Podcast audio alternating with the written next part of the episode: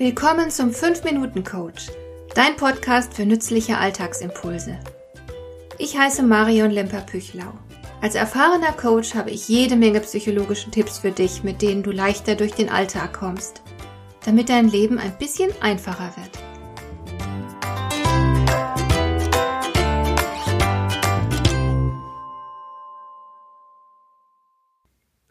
Jeder von uns, ohne Ausnahme, strebt nach Glück und wünscht sich nichts sehnlicher als glücklich zu sein. Das Dumme ist nur, dass die wenigsten von uns wirklich wissen, wie es funktioniert.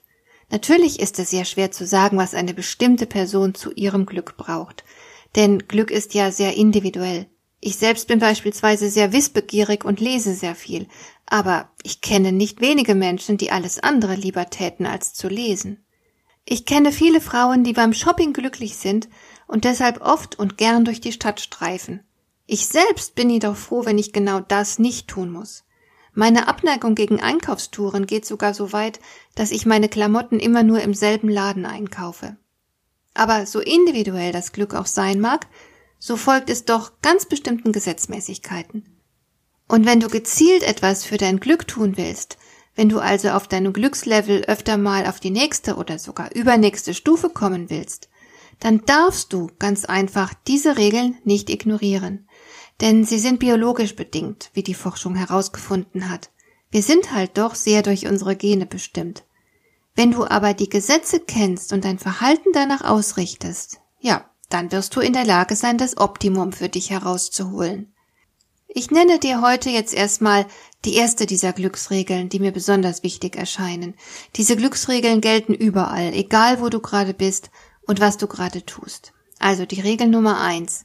Glück ist immer eine Eigenleistung und sie hat die Qualität des Trotzdem. Das heißt, kein anderer Mensch besitzt die Macht, dich glücklich zu machen. Du musst lernen, wie du in dieser Hinsicht gut für dich selbst sorgst. Es ist schön, wenn du jemanden an deiner Seite hast, der dich liebt, aber das allein garantiert dir kein Glück. Ich kenne Menschen, die ewig unzufrieden sind, obwohl sie Liebe erhalten. Und auch Bestätigung macht dich nicht automatisch glücklich. Es ist zwar schön, wenn dir jemand sagt, dass du etwas ganz toll machst oder ein toller Mensch bist, aber ob du dich wirklich darüber freuen kannst, das hängt von dir ab. Ein Kompliment macht nicht per se glücklich. Da spielen viele unterschiedliche Faktoren hinein, wie beispielsweise dein Selbstwertgefühl. Menschen mit wenig Selbstwert können Komplimente ganz schlecht annehmen. Sie haben so eine schlechte Meinung von sich, dass sie das Kompliment einfach nicht ernst nehmen. Sie glauben schlichtweg nicht, dass sie es verdient haben. Und können sich deshalb natürlich auch nicht darüber freuen. Manche mutmaßen sogar, dass hinter dem Kompliment vielleicht ein Manipulationsversuch steckt, eine Schmeichelei, mit der etwas bezweckt werden soll.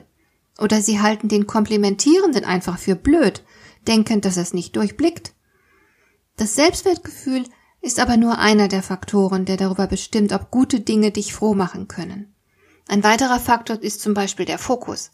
Manche Menschen fixieren sich gewohnheitsmäßig auf Negatives, Sie sind so frustriert und ärgern sich so heftig, dass sie von all diesen negativen Gefühlen gefangen genommen werden und gar keinen Blick für die guten Dinge haben.